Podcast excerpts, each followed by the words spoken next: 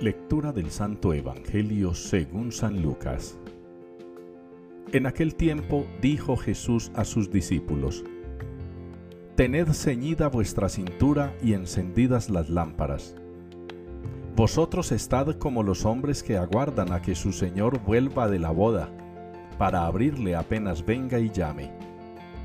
Bienaventurados aquellos criados a quienes el Señor al llegar los encuentre en vela en verdad os digo que se ceñirá, los hará sentar a la mesa y acercándose les irá sirviendo.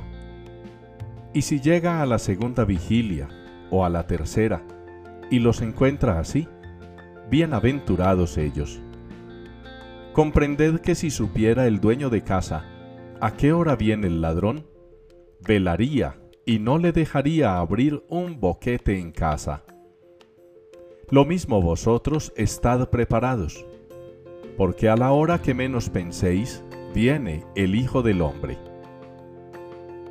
Palabra del Señor. Dichoso el pueblo que el Señor se escogió como heredad. Es la respuesta con la que la liturgia nos invita hoy a participar del Salmo 32.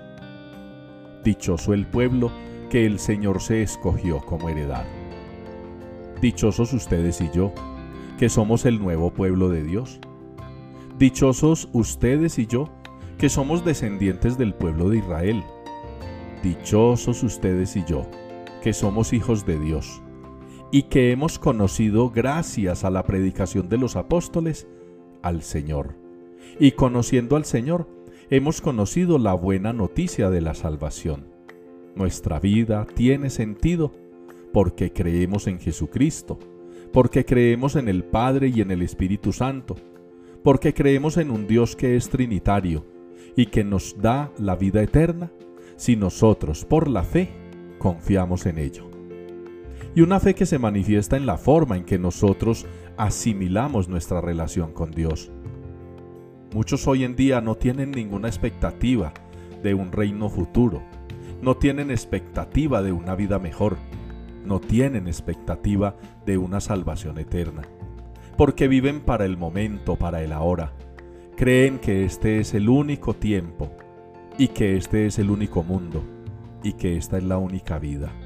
Pobrecitos ellos, que algunos sin conocer a Dios y otros conociéndolo pero rechazándolo, no han querido atesorar en sus corazones la buena noticia de la salvación ni han valorado ese maravilloso don de la fe que nos permite soportar con valentía y entereza las dificultades de esta vida pasajera, porque estamos convencidos de llegar a esa vida que es eterna. Yo los animo hermanos para que hoy, a la luz de la palabra de Dios, con el testimonio de la primera lectura, con el testimonio de la segunda lectura y del Evangelio, ustedes y yo sintamos de verdad que vale la pena atesorar la noticia de la salvación y protegerla con el don de la fe. Que ustedes y yo, como el Señor Jesús lo ha advertido, seamos aquellos siervos que están en vela, expectantes, aguardando esa segunda venida de Cristo, que es la venida definitiva para llevarnos allí a donde Él mismo dijo que se ha ido a prepararnos un lugar.